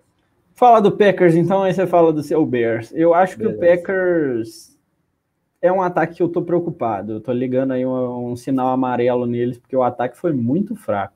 Talvez o Aaron Rodgers, aos 38 anos, vale frisar, e sem, Aaron Rodgers, e sem o Davante Adams não seja a mesma coisa. Os running backs, Aaron Jones foi menos utilizado do que eu esperava e AJ Dillon subiu. O Dillon virou meu running back 17 nos meus rankings já de temporada. Tô alto nele. Porque ele foi bem utilizado, fez 20 pontos no jogo. E se o Aaron Jones machucar, o teto é as estrelas. Então, gosto muito do Dillon. Wide receiver, não quero ninguém exceto o Alan Lazar, que eu quero muito. Na semana 1 foi bagunça isso daí, só que o Lazar não jogou, né? E, aparentemente ele volta para semana 2, então interessante. Tonian, ele tá meio bichado ainda. Por enquanto não dá para confiar. Vamos ver depois. Eu acho que o Tony pode ser uma boa no longo prazo. Só para discordar de você rapidinho, gostei do Christian Watson. Eu esperava que ele eh, fosse muito menos envolvido, principalmente em números de snaps. Se ele agarra aquele drop miserável que ele teve, a narrativa poderia ser completamente diferente. Então, acho que vale o stash aí no Watson, porque ele é o recebedor que claramente tem mais upside, tanto para a vida real quanto para o fantasy. Em ligas profundas, principalmente, guarda ele aí. Curiosamente, eu concordo. Eu que fui anti-Christian Watson na temporada inteira, eu gosto muito do Lazar, né? Mas assim, se eu fosse tentar apostar em algum wide receiver do Packers, certamente, além do Lazar, né, seria o Christian Watson. Mas e o Bears? E os Bears, vamos lá. É... Acho que foi bem preocupante a atuação como um todo, por mais que a gente possa descartar tudo da estreia por causa da situação climática, mas muita gente que entende muito de quarterback é, criticou o Justin Fields junto com o Trey Lance, mas aí é uma análise mais para a vida real. É, decepcionou muito né, a utilização do Mooney e do Coke Match, mas acho que isso tende e quase certamente vai mudar em situações é, normais de jogo, não jogando num furacão como o Bretas trouxe, e aí esses TDs de Econimo, Sam Brown é, e companhia não irão se repetir, né? Dante Pérez, queridinho de Sérgio Luiz, também foi outro é, touchdown aleatório da semana 1. E aí o backfield é a grande narrativa, eu acho, né? Montgomery deixa de ser é, um Belcal completo, que era a grande valia dele para o Fantasy, né? Num ataque que segue muito fraco, uma linha ofensiva praticamente inexistente. Então, Montgomery é uma venda enquanto você pode, porque ele conseguiu ainda uma pontuação ok na semana 1. É, e se você conseguir vendê-lo aí para um running back 2, preço de running back 2 baixo, acho que vai ser difícil ele alcançar. Então, venda enquanto é tempo. Por outro lado, o Khalil Herbert, é, acho que a comissão técnica deixou claro que gosta do jogador e no médio e longo prazo ele pode assumir o protagonismo de vez, até porque é o último ano de contrato do Montgomery. Então vale é, guardar o Herbert aí no finzinho do seu banco daqui até o final do ano. Agora, bora para o primeiro jogo de segunda-feira, Bretas. Tennessee Titans e Buffalo Bills jogando em Buffalo. O over-under é de 48, interessante. Com os Bills favoritaços aí por 9,5. Para mim, demonstraram que são o melhor time da NFL com alguma margem nessa semana 1. Mas para o Fantasy, que a gente tem que ficar mais de olho aí desses times? É, cara, um detalhe que eu queria comentar sobre o Bears é que o Mooney eu acho que não quer dizer nada, eu acho que ele jogou mal por causa do jogo. A utilização do Kmet me, me preocupou bastante, na verdade. Ele correu poucas rotas aí, então sinal amarelo novamente, não uma venda desesperada, mas ficar de olho. Sobre os Bills, cara, é o melhor, melhor ataque da liga também, e talvez seja a melhor defesa da liga. Eu acho que é o time a ser batido realmente. Josh Allen é o QB1 claro da semana e do resto do ano. Devin Singletary, não compro hype. É o Casimiro, maneirinho, não me pega muito. É aquilo. Que ele é teve uma utilização melhor do que o esperado, mas não me pega muito, porque isso é um comitê de três pessoas e o Josh Allen rouba touchdown. Stephon Diggs, craque. Gabriel Davis, errei. Eu acho que ele vem com tudo aí para o ano e antes eu não apostava nisso. Eu draftei ele num total de zero ligas esse ano. Dawson Knox também, ficar de olho aí que a utilização dele não foi boa na semana 1. Eu prefiro escalar, por exemplo, fiz isso no meu ranking de Tyrants, eu prefiro escalar o Gerald Everett essa semana do que o Dawson Knox. Na minha home league eu fiz exatamente isso, tenho os dois, vou de Everett, mas eu acho que eventualmente o Knox vai voltar a, a, a, performar bem, mas nunca vai ser um cara consistente, né? Como foi ano passado mesmo. Vai depender muito de TDs, mas eu acho que os TDs vão muito para o Gabriel Davis na toada que ele traz é, do jogo incrível que ele teve contra os Chiefs nos últimos playoffs. Do lado dos Titans, é, esse backfield um pouquinho diferente do que a gente estava acostumado, por mais que o Derrick Henry nunca fosse um grande recebedor de passes, ele atuava em muitos snaps, por mais que ele não fosse um alvo, ele estava em campo em terceiras descidas. Agora é Dontrell Hilliard que faz esse papel, conseguiu dois TDs aéreos, inclusive na estreia. Então, esses é, snaps que caem de 90% de média para o Dark Rain para 65%, é um fator a, a, a, diminuir o teto dele, pelo menos, e preocupar um pouquinho, principalmente se você draftou ele numa das cinco primeiras escolhas gerais. Foi o meu caso em uma das nossas ligas, inclusive. É, mas eu não vou dar mais detalhes do que eu estou tentando fazer por aí, mas você já uhum. deve imaginar. E, de qualquer forma, ele teve mais de 20 carregadas. E é, em jogos que os Titans forem favoritos e efetivamente vencerem, acho que o, o, Henry continua com, com um teto legal. O piso ele vai sempre ter de no mínimo ali 60 jardas terrestres, ele deve garantir, mas ele perde teto, infelizmente. E porque os Titans como um todo pioraram e vão vencer menos jogos do que eles vinham vencendo, principalmente em 2021, que eles foram a seed 1 da AFC. Isso também é um fator que faz o valor do Henry cair. Talvez para um running back 1 baixo, numa projeção até certo ponto otimista, principalmente ligas PPR. Então vai ser muito difícil ele compensar esse preço de top 5 geral. É, Traylon Burks, eu gostei da estreia, principalmente da, da tape dele. É, muitos reportes pessimistas de pré-temporada, vários motivos, a gente já falou muito aqui, mas é um cara que eu acho que na segunda metade da temporada tem tudo para brilhar. Robert Woods com, confirmando, eu acho, as nossas projeções pessimistas, né? Você também estava nessa, eu acho, Bretas. É um cara que nunca foi muito talentoso e fora do ambiente do Los Angeles Rams, mostra que está muito mais perto do que ele era nos Bills do que nos Rams. Então, projetar ele como wide receiver 1 da própria equipe, acho até, é, principalmente nessa altura da carreira dele, muito complicado, e aí no Fantasy ele sofre as consequências. Acho que no máximo ele vai ser um top 50, e mesmo assim tenho dúvidas na posição. É, e aí o Kyle Phillips, né? Outro calouro, teve muitos targets. Acho que é um cara interessante em ligas profundas PPR, porque parece que a comissão técnica gosta muito dele e é um cara que vai atuar bastante, principalmente no slot. Fique de olho no Kyle Phillips em Dynasty também. Pode ser que ele faça essa dupla aí com o Traylon Burks nesse jogo aéreo que vai seguir